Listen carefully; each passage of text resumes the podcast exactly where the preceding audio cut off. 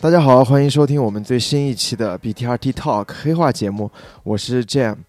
作为今天节目的开篇，其实我想跟大家分享一个我非常个人的故事。大概就是在嗯七年前，二零一五年的时候，我当时还在广告公司，嗯，我曾经有一个面试的机会去，当时啊 Nike 的广告公司叫做 w e d e n Kennedy，就 W 加 K 去面试。然后当时面试我的创意总监问了我一个问题，他就说：“嗯，你觉得作为一个文案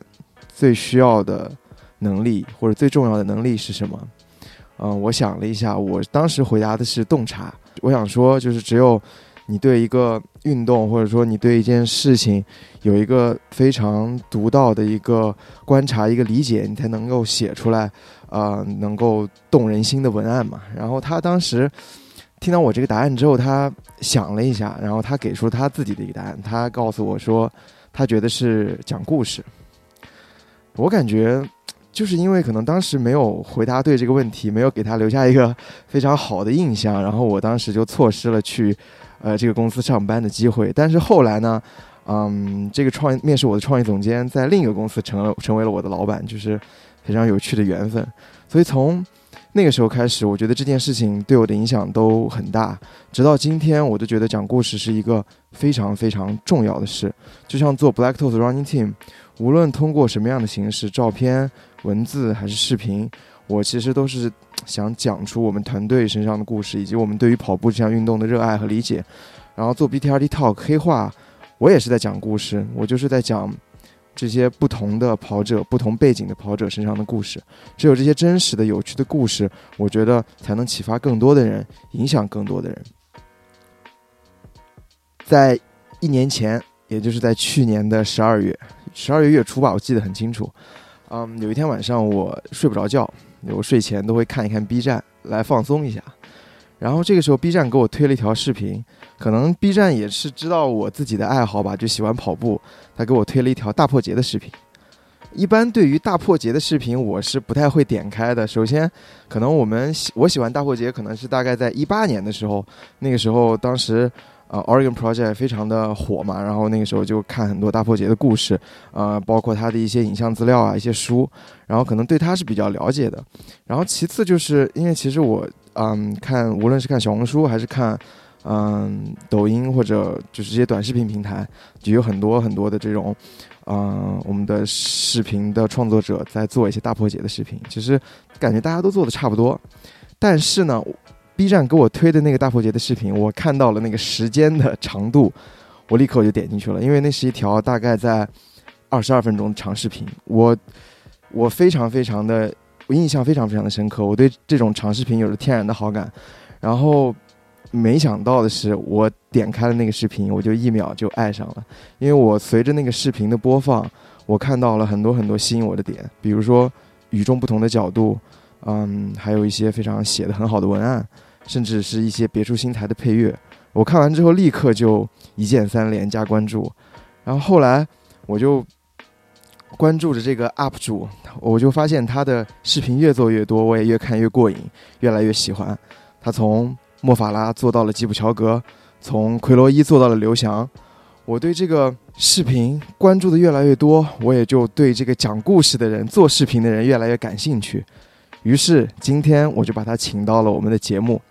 之前他一直都是在讲其他人的故事，今天我想听听看他自己的故事。没错，做客本期黑话的嘉宾就是 B 站知名的内容创作者 ID 大理不王啊，施敏施老师啊，欢迎施老师做客我们的节目，请跟我们的听众们打个招呼吧。关今天介绍有点长，不好意思。哎，没 没关系。哎，大家好，我是大理不王，嗯，一个 B 站的 UP 主，上传了一些关于跑步和跑步运动员的视频，然后也是很荣幸能在 BTRT Talk 跟 Jam 聊聊天。呃，跟大家聊聊天，我是非常非常开心，也非常非常，我甚至有点紧张，就是跟跟跟施老师一起来坐下来聊天，因为，嗯，我其实还挺好奇的，就是为什么你有一个这样的四个字的 ID 叫大理不王？你可以给我们介绍一下，首先介绍一下它这个 ID 的由来吗？嗯，是，嗯，詹姆您也说到了，其实我也不姓李啊。嗯嗯，其实这个名字呢，是我儿子他给自己起的名字演变而来的。就是我儿子在他可能两三岁的时候吧，可能是在学说话的阶段，每天他可能我感觉他耳朵里可能会听到很多大人说的话，然后自己呢也会有姓名的概念。所以也常给自己起很多名儿，李布王是其中的一个。那我 那我是他的爸爸嘛，他叫李布王，我叫大李布王也合理。其实也算我们家内部的一个梗吧。哦，这个还蛮有意思的。那我听你说话的这个腔调和口音，您是在北方对吧？应该算是北方。呃，对，嗯，呃，我在哈尔滨，哦，在哈尔滨，算算是土生土长吧，但是，呃，祖籍是福建。我爷爷是从福建到的哈尔滨，大概是一九五几年的时候。嗯嗯，然后我父亲也是在哈尔滨生的，所以口音其实我我我自认为口音可能跟北方不太一样，但是如果是非北方人，还觉得我有点北方口音。哦，可能我们在我在在上海生活的时间长了，然后呃，可能听听你口音，一听就听出来，就是。呃，嗯北方的味道还是挺足的，跟你至少跟你在做视频的那个呃呃音调和腔调是不太一样的。那可可能有掩饰。哦，我还挺好奇的，嗯，就是你是从什么时候开始，或者说有一个什么样的契机，让你开始嗯做这个视频？其实如果追溯的话，那十多年前在上大学的时候，因为对电影有兴趣，就拍过两个小短片儿，然后在那个时候就开始学着呃剪视频了。但是在 B 站投稿，就是因为二零年的时候，因为疫情嘛，居家办公的时间比较长，然后也是拿剪视频的理由让老婆同意换了个电脑。懂了，懂了，这个曲线救国了，也属于。对，然后有了这个电脑就，这它跑得快了，就能运行那些软件了，所以我就开始可能剪的越来越多了。哦，那其实跟我们有点像，就是我们也是在二零年疫情的时候，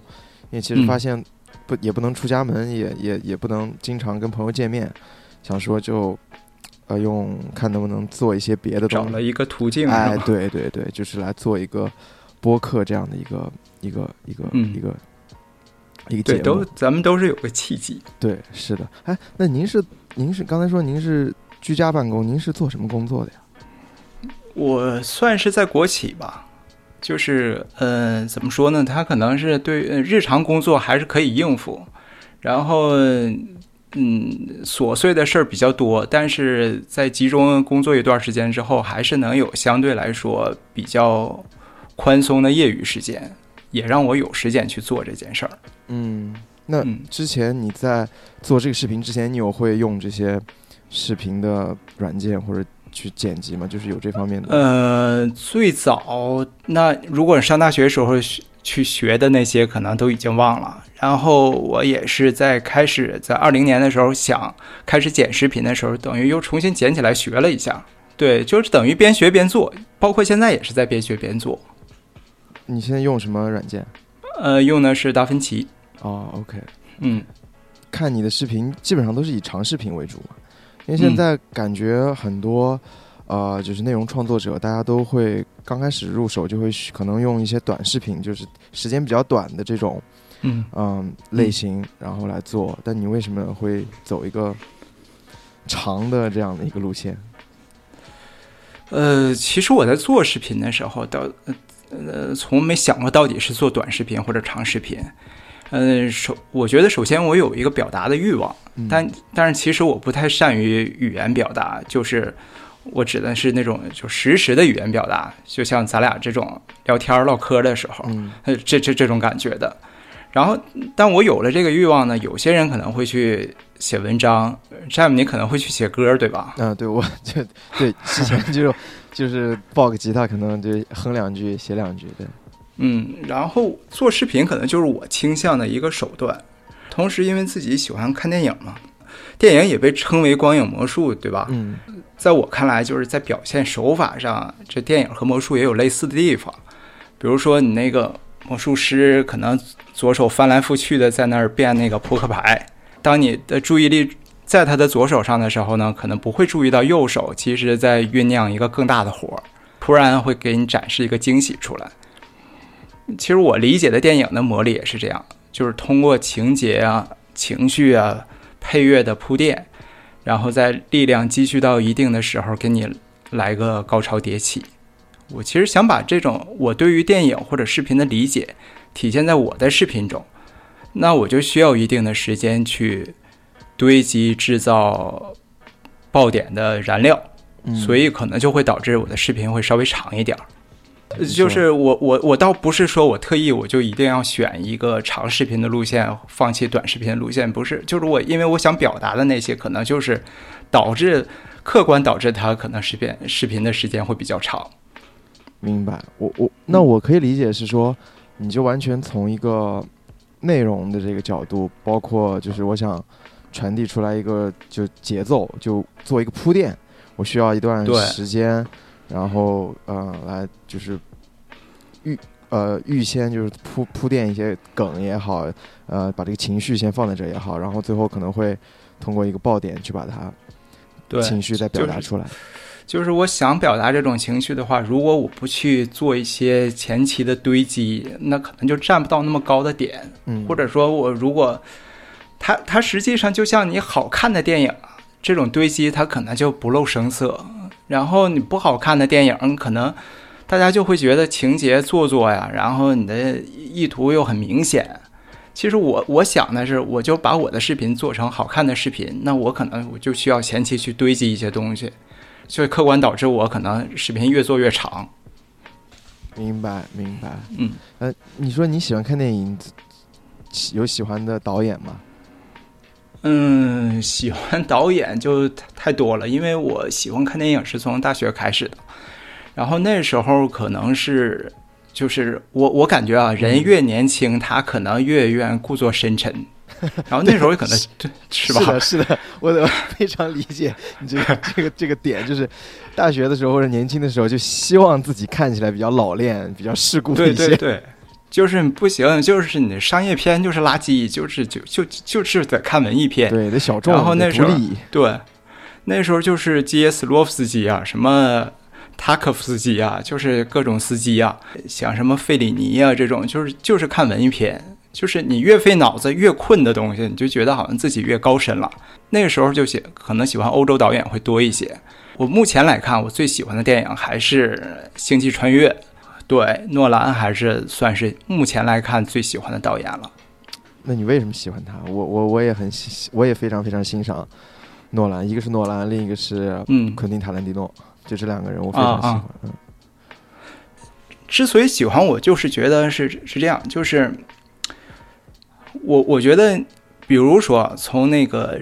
人的角度来看啊，就就是所所谓创作者的角度来看。他如果想深沉的话呢，我觉得从电影创作者来看可能会比较简单，因为你这些命题恒久的人关于人类情感呢或者命运的恒久命题，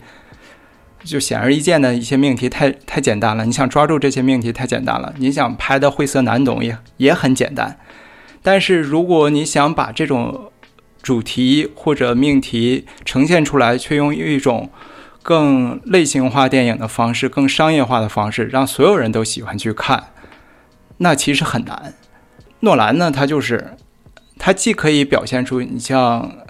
呃《信条》这样的，你可能看不太懂它的主题是什么，但是他用一种呃商业化的表现方式，让你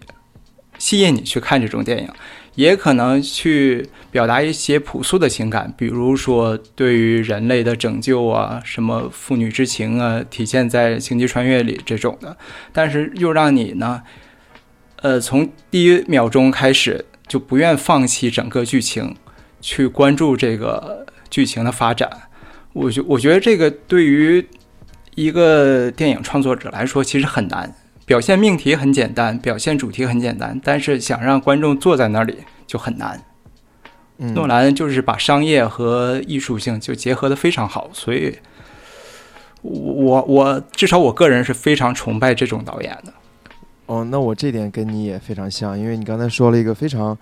呃，我非常认可的点，就是商业加艺术，呃，诺兰平衡的非常好。就比如说，嗯，我非非常喜欢看诺兰拍的蝙蝠侠，嗯嗯，就是因为一般意义上、传统意义上，大家看这种英超级英雄电影的时候，就会就为了图个爽快嘛，就是想看那些打动打斗的场面，想看特技啊、想看帅哥，就是给你最强的这种视觉上的刺激就可以，就爆米花片嘛，就是好莱坞最典型的手法。但是诺兰拍的蝙蝠侠，让我反而看到了就是更深层次的人物的一个心理或者说人物情感上面的一些东西。就是嗯我觉得这个蝙蝠侠他不是一个非常呃，就是非常完美或者说非常非常强大不会被击败的人，他也有自己的软肋，他也有情感脆弱的那一面，就是反而让我觉得这个形象更加丰满，跟之前看到的那些哇，这个是个富二代，然后 呃有非常非常强的科技加持，然后他就战无不胜那种感觉，就就是他是把一个呃叫超级英雄变成了一个有超能呃不能叫超能力啊，呃也是超能力，钞票的能力的 钞票的能力的人，对一个普通人，对，没错，嗯，呃，说了这些前面的这些呃比较兴趣个人的故事，然后我还是想跟你聊一聊跑步，嗯，可以跟我们讲一讲你是从什么时候开始跑步的吗？跑步其实一直都在断断续续的跑。之前我是喜欢踢球，嗯，包括那个我之前的视频可能关于足球的会相对来说比较多一点儿。对，然后那时候当然踢的也不是太好，那时候就是为了把体能练得好一些，可能多少会练练跑步，而且是呃几年前跑步也不是很流行。后来就是感觉马拉松突然就开始火了，我所在的这个城市也开始办马拉松，哈尔滨也开始办马拉松。当时是为了凑热闹，报了一个迷你的五公里。嗯，再后来呢，就想再跑长一点儿，然后练了一阵儿，想跑半马，但就没中签儿嘛。嗯，就找熟人要这个赞助商名额，结果人家要来一个全马的名额，他根本根本没怎么练呢。那么但没办法呀，就是要来这个名额得去跑啊，那就前两个月就开始练。后来也算跑跑走走的，算是完赛了吧。但但当时很痛苦，就觉得你遭这个罪干什么呢？但成就感是前所未有的。当年就报了又报了一个上马，当然上马也没中签儿，也是找人要的赞助商名额，从疫区起跑的嘛。那是几几年啊、呃，一九年的时候就特特特别热的那次，嗯，对，也是没怎么练，但是当时我觉得自己呃能跑三十公里啊，就是顶点了，跑不了再长了，也最后也算是完赛了，嗯，那四个四个多小时，嗯，非常刻骨铭心的就是当时那个那个香蕉啊，特别甜，就觉得可能是身体已经透支的不行了，就觉得那香蕉太好吃了。呃加农的香蕉对吗？对对，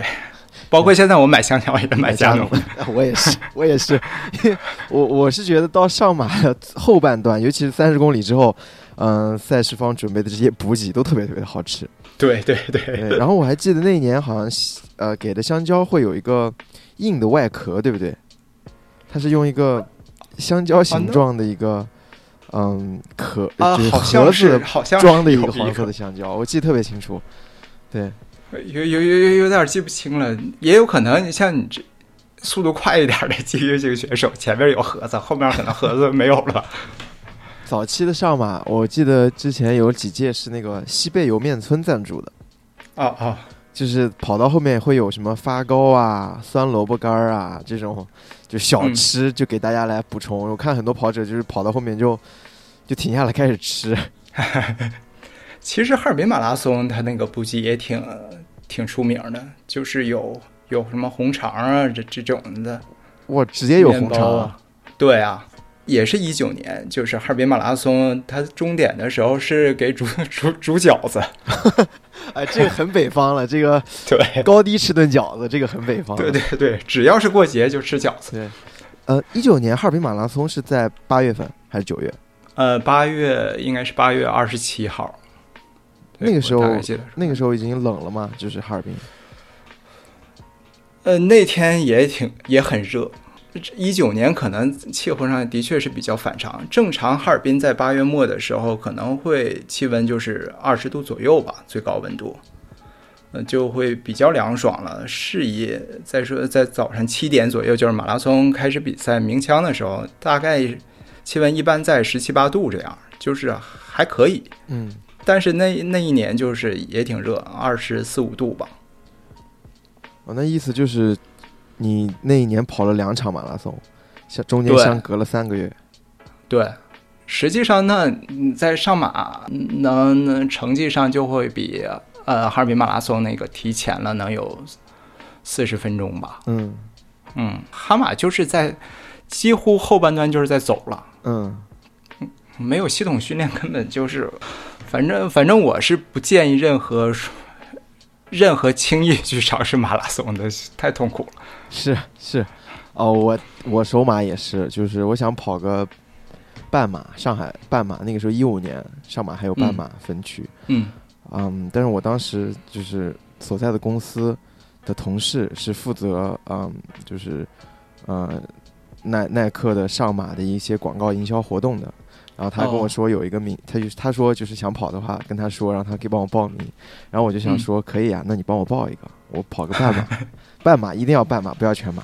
然后他结果他给我报了个全马，他他说他是这样跟我说，他说你看啊，我之前没有训练过啊、我我都直接上上上上嗯全全马，然后我都跑下来了，我一个女生，对吧，都啊可以。你那你一个大老爷们儿，你肯定也可以，你跑跑一个吧，试试看吧。然后、但但那时候你已经开始有系统性训练了呃吗？没有，那个时候就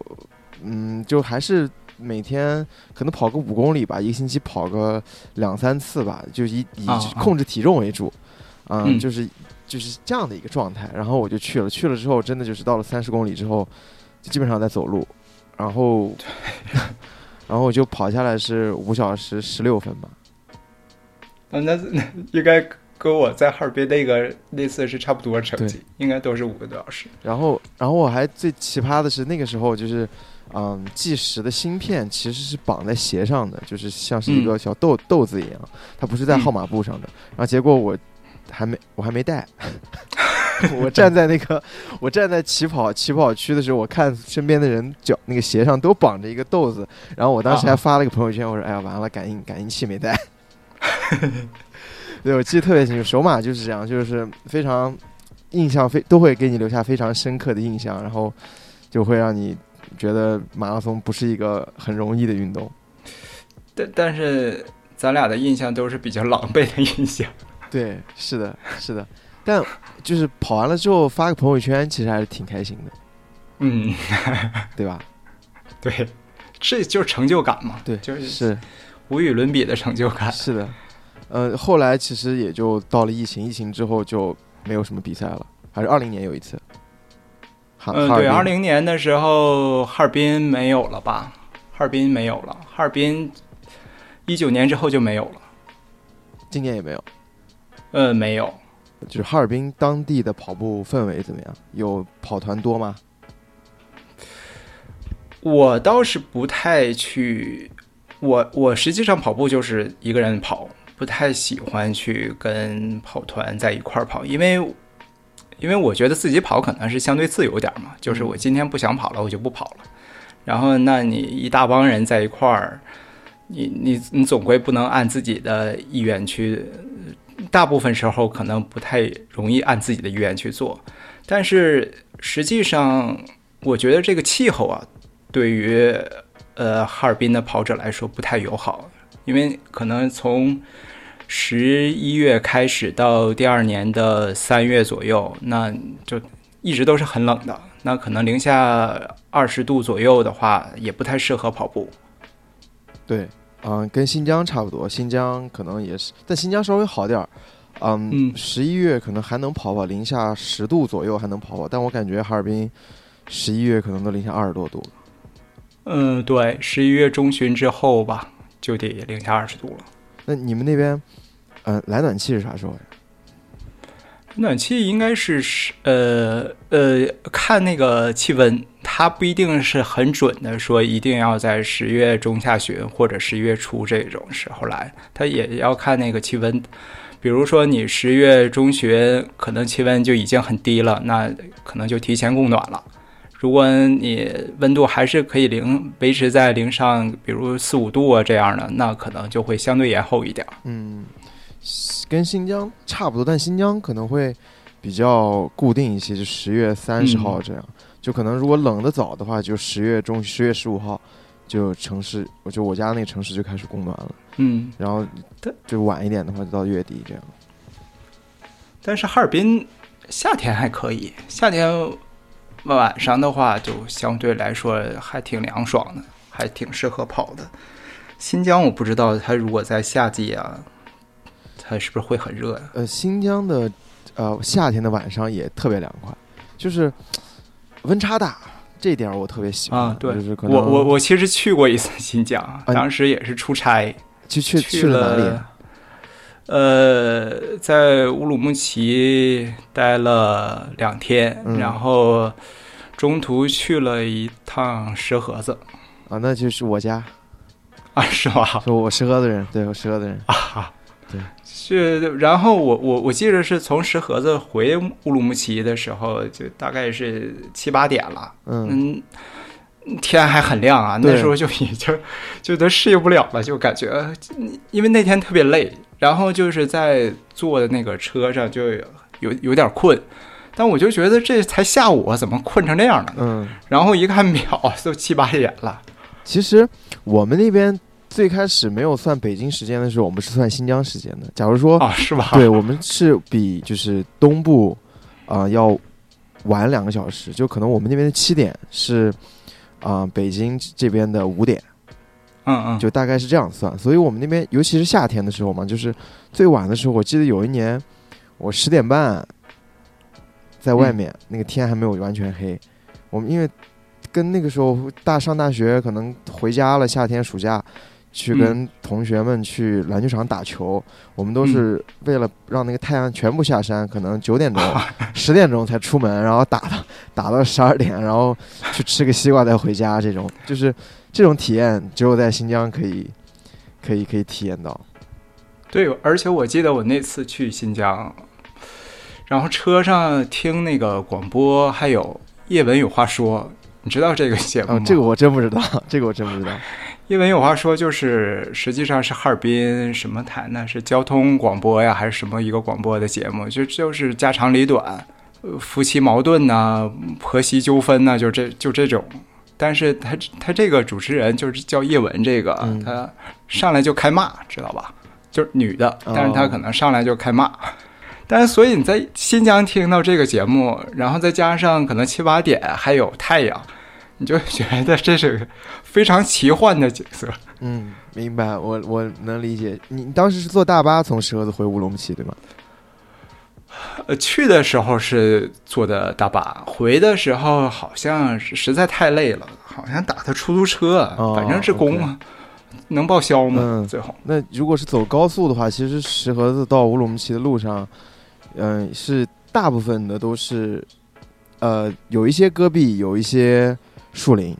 啊对，就是哦，因为石河子是周围是一片绿洲，所以他们能把这个城市给建起来，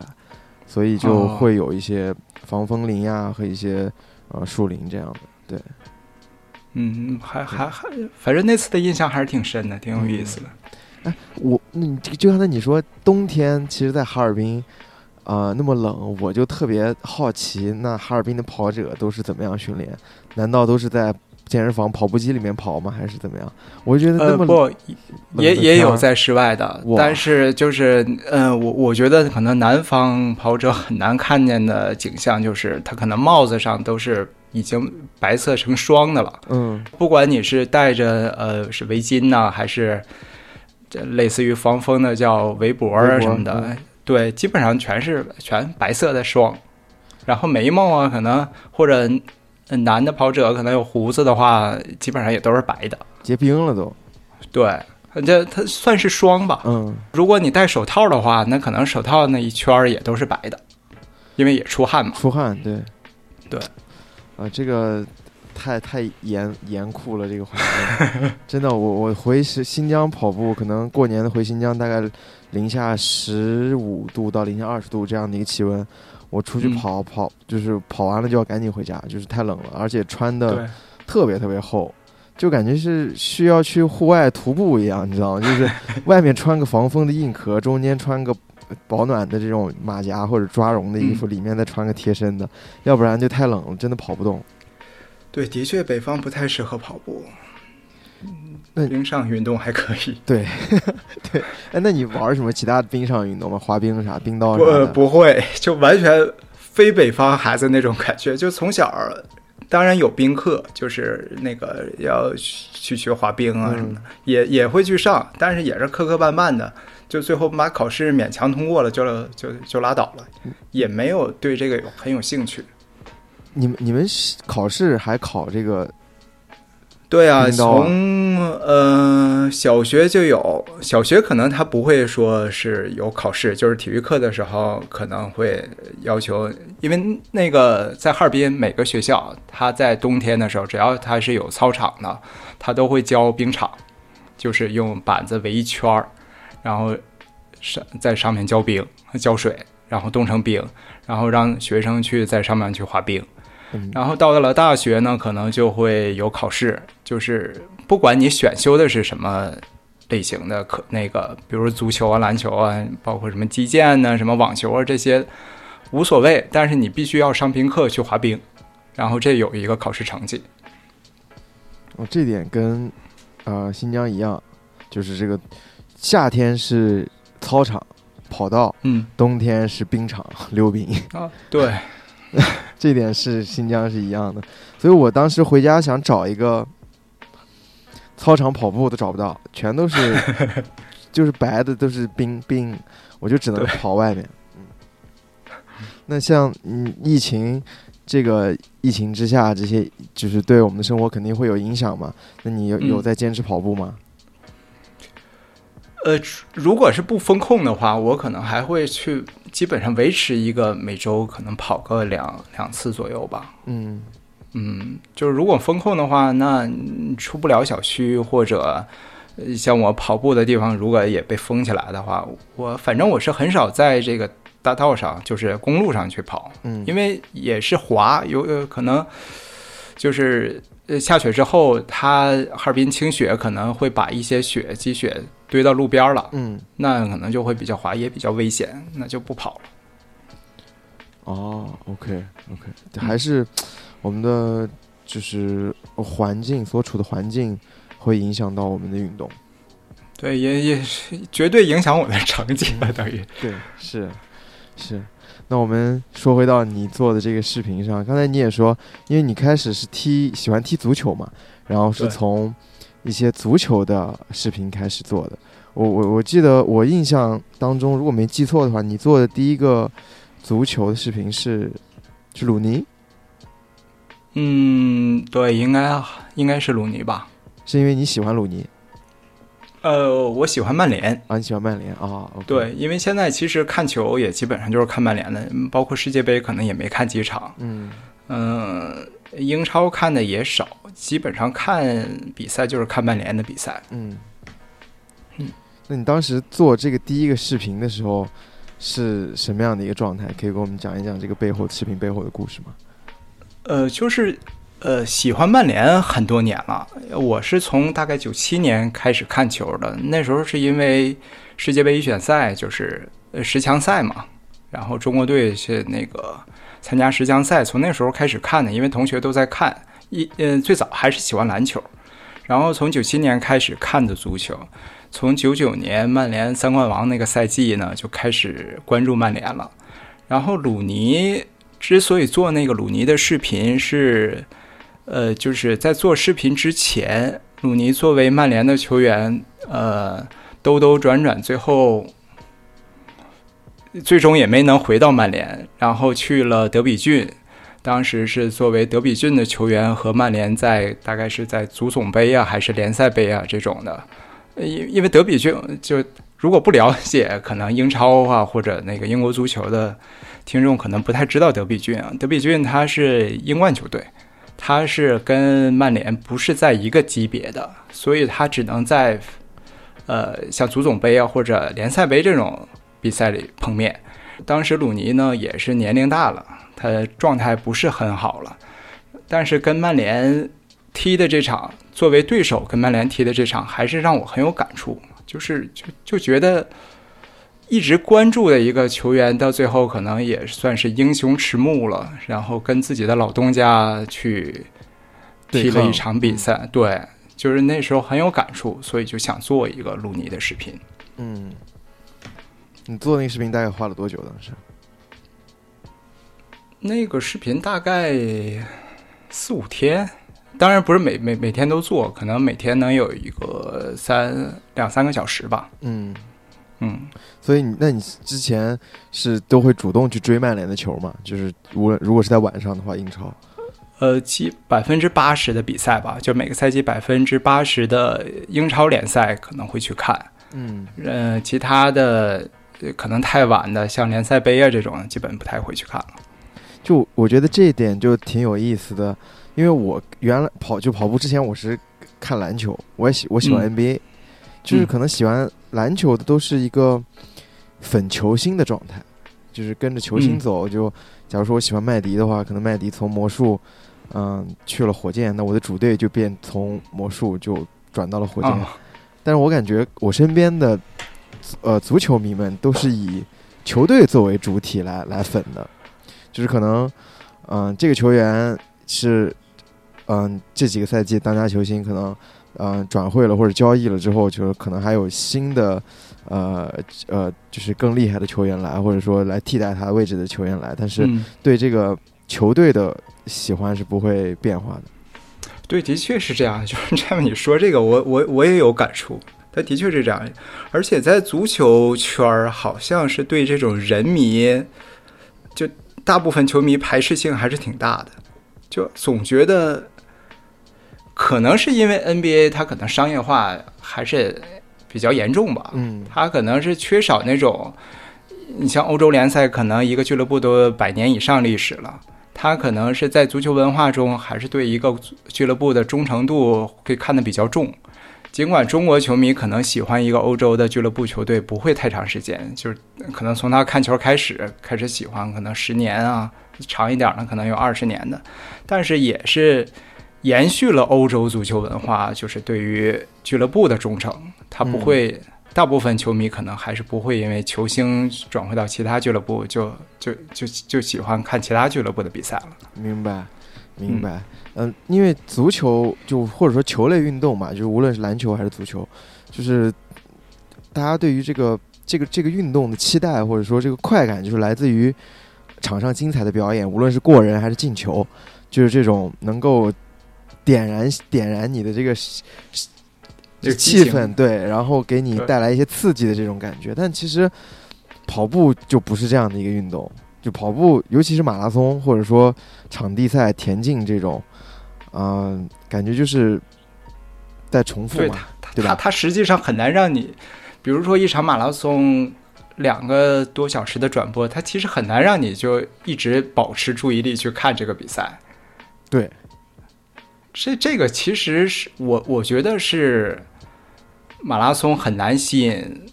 呃吸引关注的一个点，就是它太过平淡了。嗯。嗯，就不太会激起，就目前可能相对浮躁的整个社会关注的关注群体的一个关注。嗯，就是这点从解说上也可以看，就是 NBA 或者说足球的解说、欧冠的解说、就英超这些联赛的解说，就是给你来讲解这些场上的战术也好，给你讲解这些球员的故事也好，就是。它一定是会伴随着场面的变化来来讲的嘛？但是马拉松的解说感觉就是，哎呀，两个小时，我要讲什么样的东西才能把这两个小时 时间给撑？对对对，是的，对对，的确是这样。是，那那你平时看马拉松吗？嗯，看的不太多，他可能就是会重点关注几个比赛，就比如像吉普乔格，可能柏林马拉松可能会看一些。嗯那个就是关注有有有关注的跑步运动员的比赛可能会去看，嗯其他的很少去看了。嗯，那你做的第一个跑步的视频就是大破节，对不对？就是我看到的那那那条。嗯，那为什么会选择大破节呢？不是你看到那个第一，哦那是第一条，就是之前也有一个大破节的视频，就是它相对短，用的是那个就 O R 的那首《Last Dance 那》那首歌那个。嗯那个是因为就是，嗯，因为大破节退役嘛，然后、啊是。对东京马拉松看的是东京奥运会的马拉松看的是直播，也是就像刚才说的鲁尼的那个那个视频一样，就是很有触动，就是想做一个视频，嗯。但是后来啊就觉得好多东西没表达出来，因为毕竟他那个那个时长是受制于那首配乐的限制了，对配乐的时长的限制了，对吧？然后就是在那个当时呢，碰巧就是在 B 站看了几个关于就完全跟电嗯跟跑步没有关系的，关于介绍电影类型的视频。嗯突然我就觉得，如果你喜欢一个喜欢一个东西或者崇拜一个人，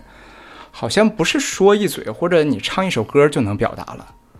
我我就想做一个长一点儿的视频，然后信息量大一点儿的，让更多的人知道我为什么会喜欢，所以就做了咱们您刚才说的那个，就是成为大破节那个视频。嗯。嗯，那你当时有对这个视频有期待吗？就是说我做出来之后会一下就爆火，会这么受欢迎？嗯，我我我记得不知道是谁说过一句话，就是大意是说，就是一本书可能在他写完的那一刻就决定了他是否是会受欢迎，就大概这个意思。嗯其实我在做那个视频的时候呢，就是有预感，就觉得这个做出来还会不错，就是我我我当时会觉得播放量可能还会挺高的。但但要是说他一定要有多多大的预期或者多高的预期，倒也没有。我就是想，或者说我当时是有一个目标的，就是我这个目标是我如果做一个视频，我希望达到这个视频的关键字在 B 站排第一的那种水平的。这个就是嗯，我应该怎么理解这个关键字？就是比比比如说呃，比如说在 B 站上有人想搜索大破解，那打出大破解三个字，点搜索之后，我就希望我那个视频是排第一的。啊，我懂了，嗯，懂了，这个是一个很我我自己看来是一个非常有野心的一个目标，就打引号的有野心的一个目标。嗯但但是因为我当时我是看了，基本上我做每一个视频之前都会去，不管是 B 站还是 YouTube 啊，或者其他的一些平台，呃，作为作为算是那个查查找查找资料吧，嗯就基本上所有的视频都会看一遍。嗯当时我看了大破节那个在 B 站上关于他的其他的视频，我就觉得我如果我做出来这个，应该是基本上有能力去达到前三这样的排名前三这样关键字排名前三这样的水平的。哦，那我就想对这个视频有一些我就个人的一些疑问啊，就是嗯你是怎么样想到这个角度的？就是这是一个非常内容导向的一个就创作思路的一个一个一个理解，我其实还挺好奇的。嗯，其实这个就涉及到我对于怎么说呢，就是对于视频主题上的一个一个叫创作思路也好，或者叫其他的，因为我觉得就是就视频这种东西，我在做之前肯定会去给它定一个主题，然后这个主题有些是。呃，就是就很容易得到的，很容易想到的，比如大破节，如果了解呃了解它多一点呢，可能就会知道这个主题不就是走自己的路嘛，就是不走不走常规路线嘛。做出头鸟嘛，对，它其实就可能会很明显。然后像我做奎罗伊的那个呢，就是如果了解奎罗伊，就会知道他前两届奥运会的失利，呃，然后最后一届奥运会的双冠，对主题也也很明显，就是与命运抗命运抗争嘛。嗯，但是它它又太显而易见了，所以就需要一些另所谓辟蹊径佐料，对嗯佐料进去，就或者怎么说呢，就是丰富这个主题，或者呢让它产生产生类似于投投射的那种效果，就是不同的人去看可能会有不同的感觉，就是这样的。嗯，所以我做每一个视频，包括第一个大破解这个，都是会希望在主题上有一些拓展，或者让它丰富一点儿。明白明白。嗯那你在做这样的视频的时候，你的就是步骤是怎么样，或者说这些，嗯，从构思到成品，它会经历一个怎么样的过程？你可以分享一下。嗯，第一步就是刚才说的是选题吧，然后那个确定一个人物，确定这个人物之后，就会去寻找他这个资料，不管是视频的还是文字的。呃，寻找这个资料的过程中，有的时候主题就会显现出来了。它可能不是我先先前想到的那个主题，可能我就会变一个主题或者一个中心思想，所谓的。第二步就开始写文案，我我觉得这一步会比较痛苦，因为它会有很多限制。有的时候可能查文字资料啊会有一些内容，但相应的你需要匹配的视频资料可能就没有，或者它那个质量就不行。那我那我在文案这段儿就可能不能写，至少就不能多写，可能就是一笔带过的这种写法。而且如果作为一个故事来讲呢，它就需要有一些段落呀、冲突啊，去去支撑这个视频。那可能就涉及到取舍呀，或者对某一细节的扩充。所以我我制作视频的周期可能都会相对来说比较长，两三个月这样。嗯，当然也有懒和拖延症的原因啊，就是 这没没有那么紧密的制作制作的习惯，就是今天做一会儿，可能会想一想这么做行不行，或者停个一天两天的，我再去琢磨琢磨下一段怎么去衔接，然后可能两三个月就过去了。呃，在这个期间呢，也会去找和文案匹配的配乐。这个配乐呢，一个就是我平时就会留意一些，比如听到好听的歌或者配乐，可能就会去想适合什么样的段落。然后在做的时候，也会根据文案的内容集中的听一些配乐，去去去烘托我这个气氛。第三步基本上就是在电脑上剪辑了，嗯，会根据剪辑需要再次调整文案和这个配乐。我我觉得整个这个这这整个这几个过程啊，就这这一步是我最喜欢的，因为我就我我个人认为，就剪辑的魅力啊，就是在你剪辑的过程中可能会出现一个和你当初想的不太一样的一个匹配，就可能像节奏点啊，就是意外表达出来的情绪啊，都挺有意思的。但但这一过程呢，进度也不太容易掌握。可能就几秒钟的段落就要花个几小时、几天去弄，然后在配旁白的时候呢，也要考虑节奏、情绪这些要素。就是总体来说，还是既快乐又又又又又很费劲吧。就整个过程大概就是这三步。理解，我我非常非常理解，因为 我平时也会做视频，就是嗯。找资料，首先这是一个呃会很花时间的一个一个一个一个东西，包括你找到了资料之后，你就是开始编辑，你要去查很多，就是就有一个校稿的一个过程，就是看这些信息是不是真的是属实，因为很我们现在查到的，因为信息太多了嘛，就是需要去做一些甄别，然后嗯。你刚才说你特别喜喜欢在电脑前剪辑这个过程，我觉得就是那个过程，其实在我看来，可能就像在做一个导演。对，而且它是一个再创作的过程，啊它可能的确是跟你当时想的，或者说从电电影制作的角度，可能跟当时剧本写的是不一样的东西，然后突然会传达出一个新的东西出来。这个，我我我觉得就是有的时候创作这种事儿，它其实就是是有一些神性的东东西在里面。就是如果你突然抓住那一点，你这个东西可能就成了。但是如果你抓不到这个点，这个作品可能就会相对来说比较平庸。那就每一个创作者都想想抓住那一点，但是这个就神性就可能体现在偶然之间了，就是还还还是挺有魅力的这个阶段。那你在做这个是呃你自己的视频的时候，呃，这个神性出现的多吗？还是就是，嗯、其实更多的时候是处于一个比较，就是没有那么多灵感，或者说没有那么多做的不顺的时候。我我觉得是这样，就是因为我我这个就是纯业余爱好嘛，所以我没有什么时间上的压力。就是我如果我抓不到这个东西，那我可能索性我这今天我就不做了，或者我去看点别的什么去找找灵感。然后如果有这个东西，就会非常开心。还我举个例子，就比如我不知道大家可能有或者詹姆你有没有注意到，就是就是奎洛伊的那个对，呃，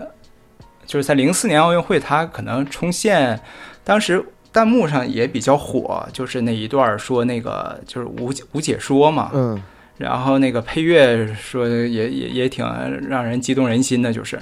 实际上那一段儿我当时想的是有有解说的，嗯。但是我在做的时候，我就忽然发现，任何语言都 都非常多余，在那一刻，而且我觉觉得那个配乐，它实际上是踩上他最后奎洛伊迈出那三四步的那个点儿。步点儿了。对，就这个，就对上点儿这个事儿，我就觉得是抓住神性那一刻了，就是抓住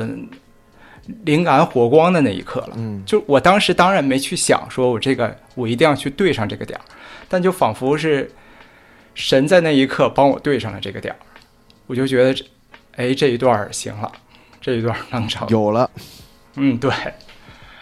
你能抓住那个就是非常幸运的一个一个瞬间。对，所以我觉得我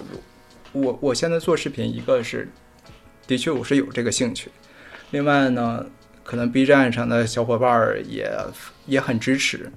就觉得这个做的还不错。其实我我我自己也认为做的还可以，但是我在想，如果某一天我可能抓不住这个神性了，或者自己做这个视频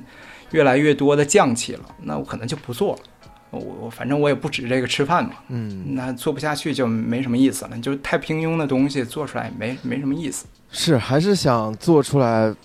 呃，自己做的爽的东西，自己做的开心的东西。嗯，，对，首先就是先取悦自己了。没错，没错，嗯没错。嗯、那在这所有的这些发布的视频当中，你觉得哪一条视频是你觉得最难做的，或者花的最多精力去做的？嗯，我觉得刘翔那个吧，他他倒不是技术技术角度难做，就是因为做的过程中心情很沉重。因为我我其实算是刘翔大半个运动生涯的见证者吧，从零四年开始开始看的比赛，然后这种就是因为见证在脑中形成的资料和你后期收集的资料还不太一样，对，而且是而且真的很多人对他看法的改变，当然我说的是从捧到踩的这种改变啊，就是当你再次回顾的时候，你就可能，而且在你掌握更多的背景资料的时候，就会感觉到有有一些痛苦，而且我本身对他也有感情的变化，虽然没有到骂的那种程度，但的确对他产生过误解。但现在看来，这也不是他的问题，是这是一个，呃，怎么说呢？就是更广义的我们的问题，就是我们社会的问题。我觉得这个是一个多方面的原因吧。对，就是大家对他的理解、对他的认识，包括对他的一些评论也好，这个是一个我自己感觉是一个时代背景下的一个产物。就是，我们在那样的一个媒体环境当中，有的时候的确是会做出一些现在看起来可能并不是那么正确的一些行为，但是人是会变的嘛。我觉得社会也嗯是在变化的，也在往前走，嗯所以我非常理解你刚才说的这种感觉，尤其是对刘翔。对，其实我做视频的一个初衷就是我试图在自己能力的范围内，让大家对某个运动员，嗯，相对片面的理解能够稍微回归到他也是人这个本质身上。就是运动员也会有各种各样面临的问题，你将他们神化了，那是你一厢情愿。哎，对，说到这儿，我其实突然想起来，就是前几年不是有几有个新闻说那个贝克汉姆没有获得那个爵士称号，嗯，然后在邮件里发现发泄不满这个事儿嘛，对，说说什么人设崩塌了什么的，我就纳闷儿了，他妈你还知道他是个人啊？那年底不发奖金，你是不是也要骂骂老板啊什么的？是啊那贝汉贝汉姆他是个雕像吗？他就不能发牢骚吗？情绪得有点情绪很正常吧？我觉得，对我我我是觉得是不是普通人可能是出于妒忌啊，还是什么的？就是对于运动员有的时候太过苛刻了。我我自己觉得就是可能大家把运动员，尤其是这种顶尖的运动员、世界级的顶尖的运动员，都想得太完美了，就是可能只看到他那些最高光的时刻，就把它当成一个符号，这个符号就是完美的符号，它嗯就只能特别厉害、特别的完美，它不能有一些负面的东西曝光。对，而且现在还还，呃刘翔那个视频还有评论说他是什么影帝呀，或者是演的呀什么的，那我就真的理解不了了。就是这么多年过去了，是，嗯，刘翔是一个，我自己觉得他是，就是可以跟中国体育史上可以跟姚明放在一起去去比肩的一个一个人物。对，在我在在我心目当中，嗯如果如果从成绩角度，甚至要比姚明更高了。没错没错，嗯，世界纪录、奥运会金牌，呃，就是基本上是跨栏界大满贯，对然后再加世界纪录，我觉得这个就是一个很难超越的一个成就。对，而且是在田田径，它不不是乒乓球啊什么的，是这是田径啊，这黄种人一直就不行的项目。是，我我 我还有一个对你的视频印象非常深刻的一个，就是贝克勒。嗯，我我自己非常喜欢贝克勒，就相比于大破杰和吉普乔格，就大破杰是一个偶像嘛，长得又帅又有实力，又是亚洲人，然后嗯、呃又比较有个性，就是会吸引，就是这些闪光点会吸引很多很多的人。然后吉普乔格那就更不用说了嘛，就是他的成绩就说明了一切，他的稳定，嗯他的那些传奇的故事就就就他就是 GOAT 马拉松的 GOAT，嗯嗯，但是我更喜欢贝克勒一点的原因就是，他能够在所有人不看好的情况下，能够跑出来，就是距离世界世界纪录只差两秒的成绩。那那就是我当时看他的那个冲刺和那个加速，三十公里掉速了，我也当时心里面其实有点紧张。那一年的嗯柏林，就是我觉得完了，今年是不是又要退赛？但是我其实特别希望他能够完赛，无论是以什么样的成绩。但后来没想到他就是调整好了自己的状态，然后就拍掉了那个年轻的呃呃那个 legacy，然后就嗯，就就夺冠了。我我对贝克勒是非常非常尊敬的。然后我就在你那个视频里面有去留了一个言，然后我就说，其实呃，相比于大破节和和和和吉普乔格，我更喜欢喜欢贝克勒，因为他经历过高峰和低谷，我觉得。就这是一个能让他这个运动员，包括他这个人变得更加的强大。然后很多我就收到了一些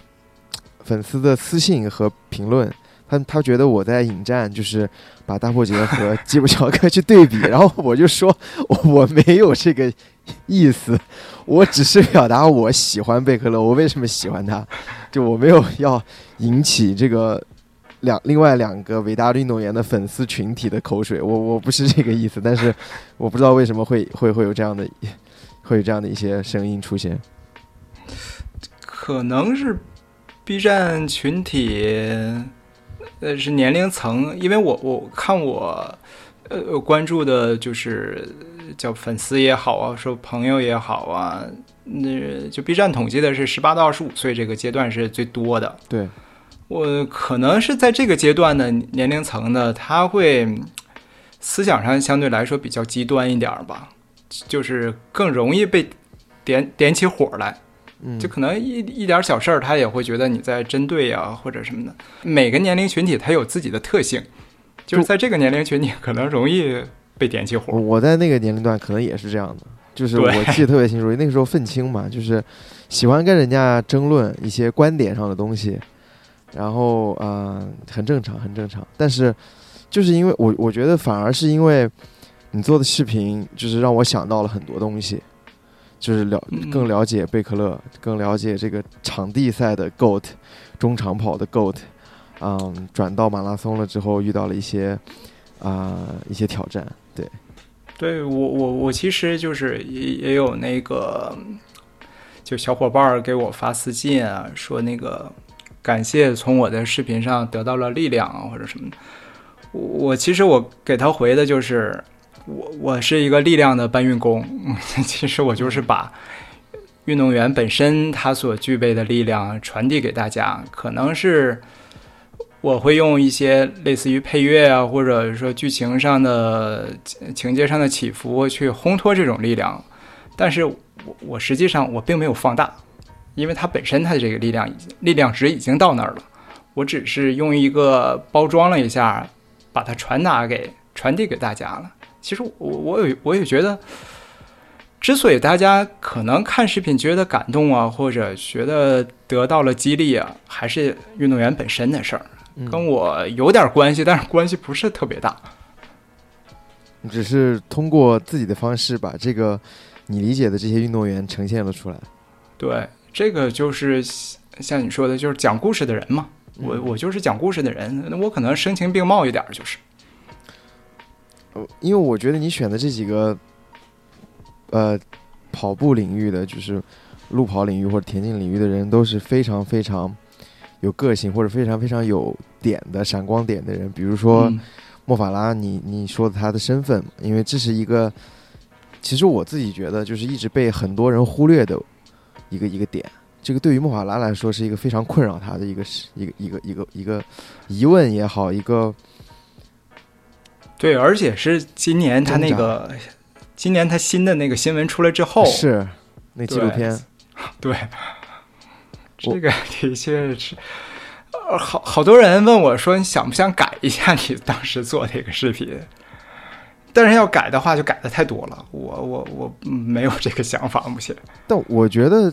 不用改吧，就是真的是，嗯，身份这个一直是困扰莫法拉的一个事情，就比如说。嗯，一八年我去跑芝加哥马拉松的时候，因为那年呃，芝加哥马拉松汇集了莫法拉，汇集了大破节，还有卢普。嗯，莫法拉那年夺冠嘛，然后其实那年 Nike 给他们做的海报我记得特别清楚，给卢普做的那个海报是，嗯，两行字，第一行写的是，嗯，你已经成为这个国家最快的马拉松选手了。嗯，然后第二行是，那么好，还有二百零六个国家等着你去征服。啊，这个就玩了一个，就是就是这个国一个国家的梗嘛，就是最好的国家当中最好的运动员。然后给莫法拉那个文案，我觉得更犀利。他写的是，你可以征服你的国家，就是你用跑步征服了你的你的国家，你也可以用你的跑步去征服另一个你不是你的出生的国家。啊，就我觉得这个更犀利，更直接。就是那个海报让我看的，就是非常的带劲，然后我觉得运动或者说马拉松或者说跑步这一刻可以成为呃莫法拉的可能从某一程度上的一个武器或者说一种方式去为自己证明，就是对可以突破这个国家身份的限制，然后去为自己证明，更多的是为自己而不是为身后的国旗，那点是让我非常非常感动的。对，的确是，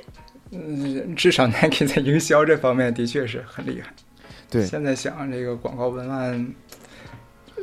的确是非常贴切，因为包括卢普也也是现在也目前是作为算是美国马拉松第一人了吧？对，呃，是，就是他的他现在是现役的被最寄予厚望的的马拉松选手吧，中长跑的骄傲，美国的。对，那你是怎么样会挑到奎罗伊呢？因为对于很多看马拉松。的粉丝来说，奎罗伊是一个非常陌生的名字。我我看到你发奎罗伊的时候，我非常非常激动，因为我非常喜欢看奎罗伊跑步，尤其是他冲刺，他的那种搏命式的冲刺，就是不给你留任何情面，大步流星把你拍掉，然后往前冲。因为他是他是摩洛哥人，对不对？我没记错的。对对，就是一个小国嘛，然后田径也应该算是蛮强的，但是他。这是跟其他的选手不一样，然后很多可能年轻的跑者对这个名字应该会蛮陌生的，因为他不跑马拉松，他就是跑场地。然后我就挺好奇的，你为什么会做克洛伊这个人？奎洛伊也当时是有朋友建议说能不能做一下，嗯，但是我这我我我是这样，就是我决定是不是做一个人的视频，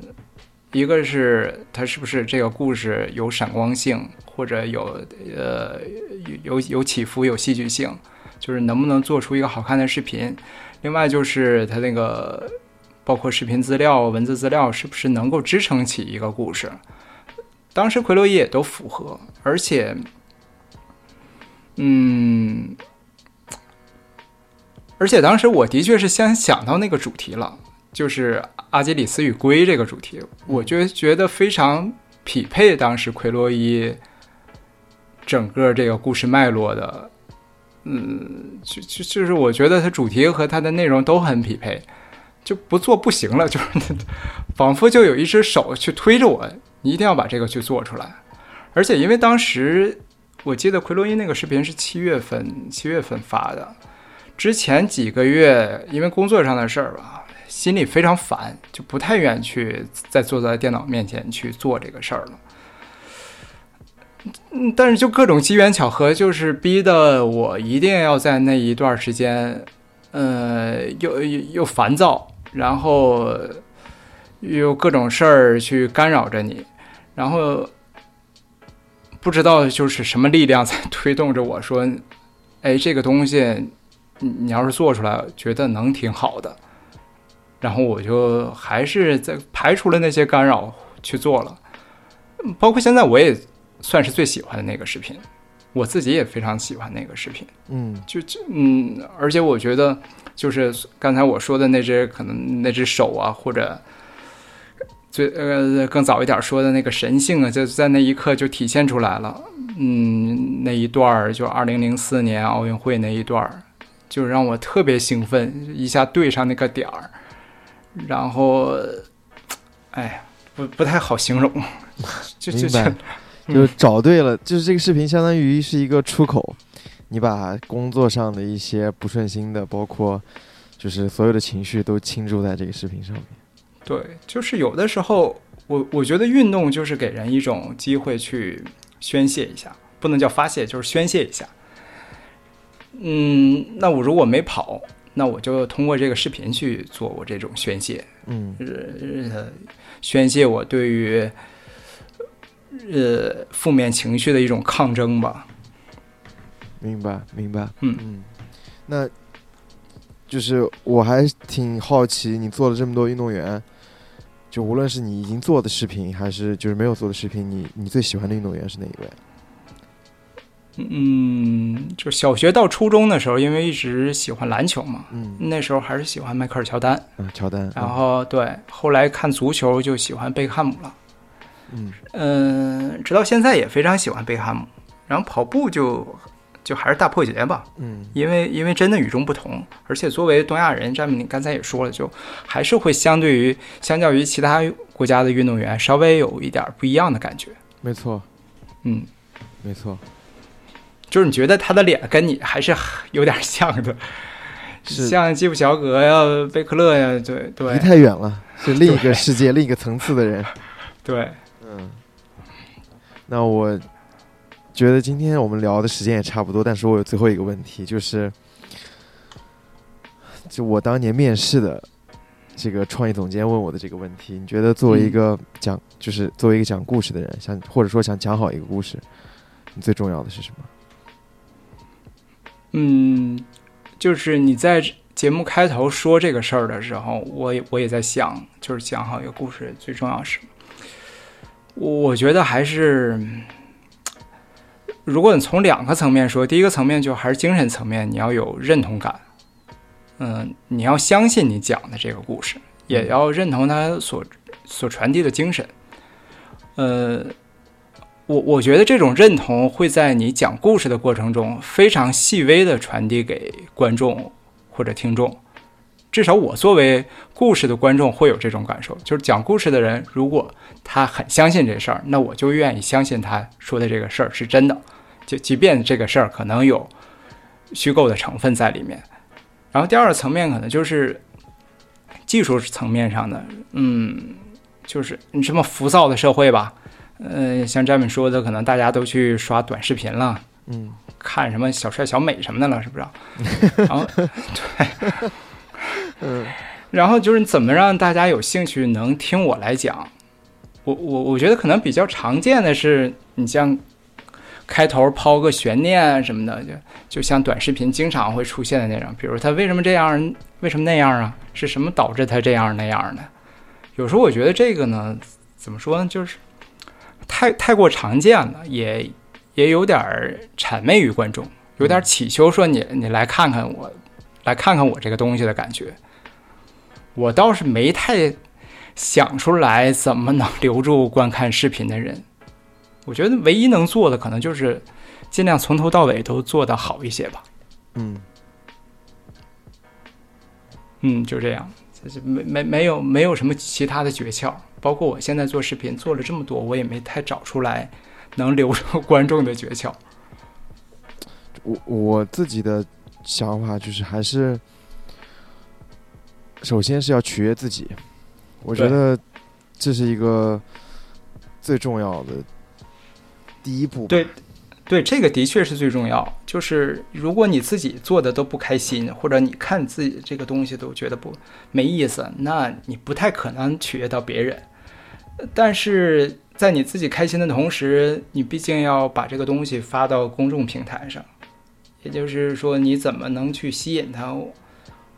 就像就像咱俩刚才说的这个电影导演的问题一样，怎么把这个商业化处理的和你所追求的艺术性能保持一致，嗯或者至少，嗯，不过分低于你追求的艺术性，这个也挺难。是的，没错的。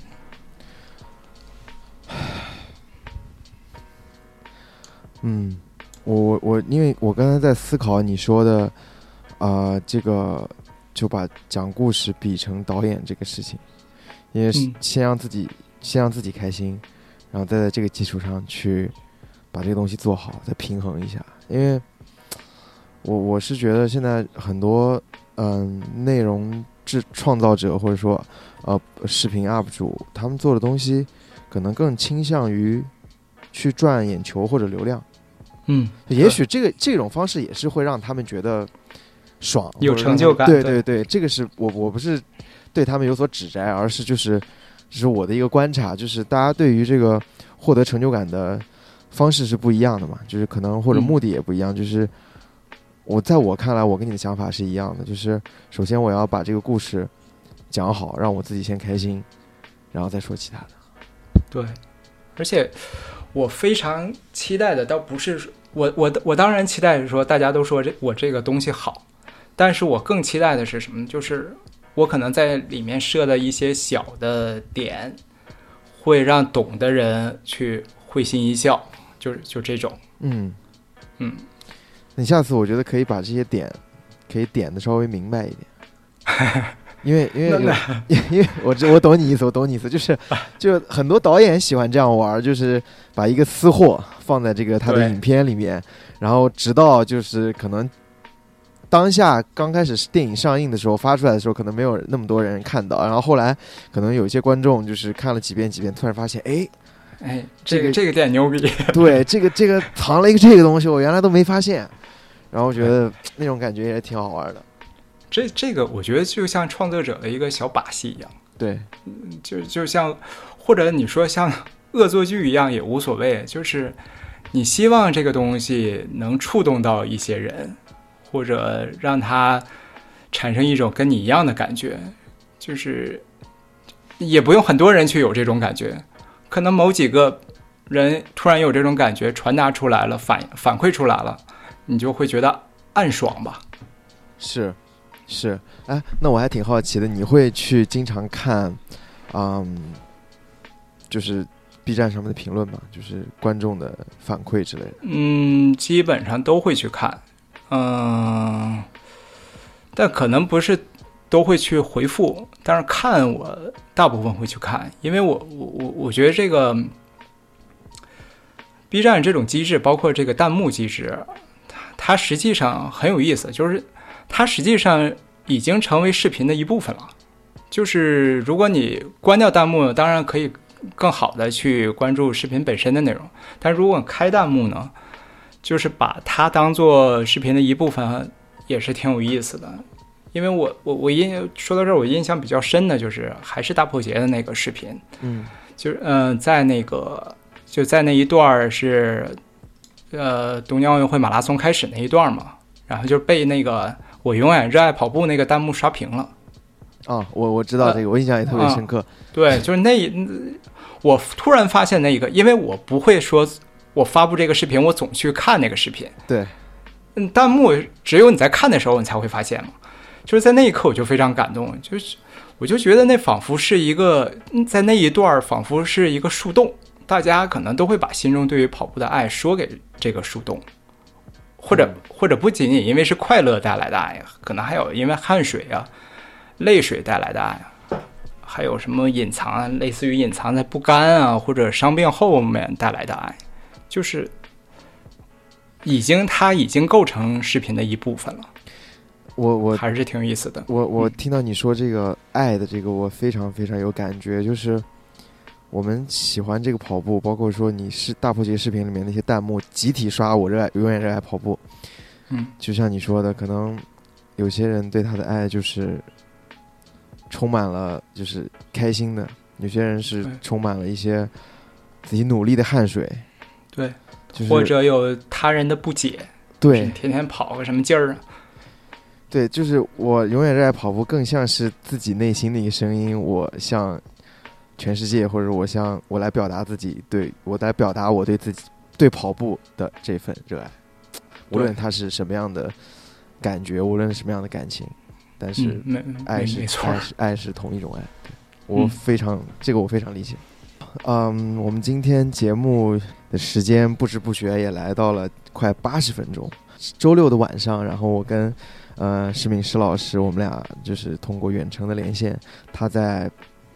哈尔滨，我在上海，然后两个人一起在这个周六的深夜来聊一聊我们喜欢的这个运动和喜欢做的一些事情。我非常感谢石老师能够今天晚上花一个半小时的时间跟我们呃听众来分享你的故事以及你做视频的这些背后的一些心路历程。我相信大家听到这些故事也会更加期待去看到你接下来会 PO 的视频，但是不是说 催更，不是不要有压力，不是催更，就大家真的是很期待，就是已经在做了。啊，OK OK，好，那这这个我的目的达到了，我就是来套这句话的，我的目的达到了。嗯，就我我们还是很希望就是，呃，能够接下来在 B 站上面或者在其他的平台上面，能够看到更多的、更精彩的你做的跑跟跑步相关的视频。嗯，谢谢 Jam，也也非常荣幸能跟您聊天儿。我非常感谢，呃，石老师今天跟我们坐下来聊一聊，也感谢，呃，我们听众们，然后能够把节目听到这里，呃，这里是 Black Toast Running Team 的 BTRT Talk 黑话，啊、我们期待跟大家在之后的节目当中，啊、再见面，再跟大家来讲更多的跟跑步有关的故事。好，那我们谢谢我们的石老师，我们今天节目就先到这里，好，我们下期再见，拜拜。拜拜。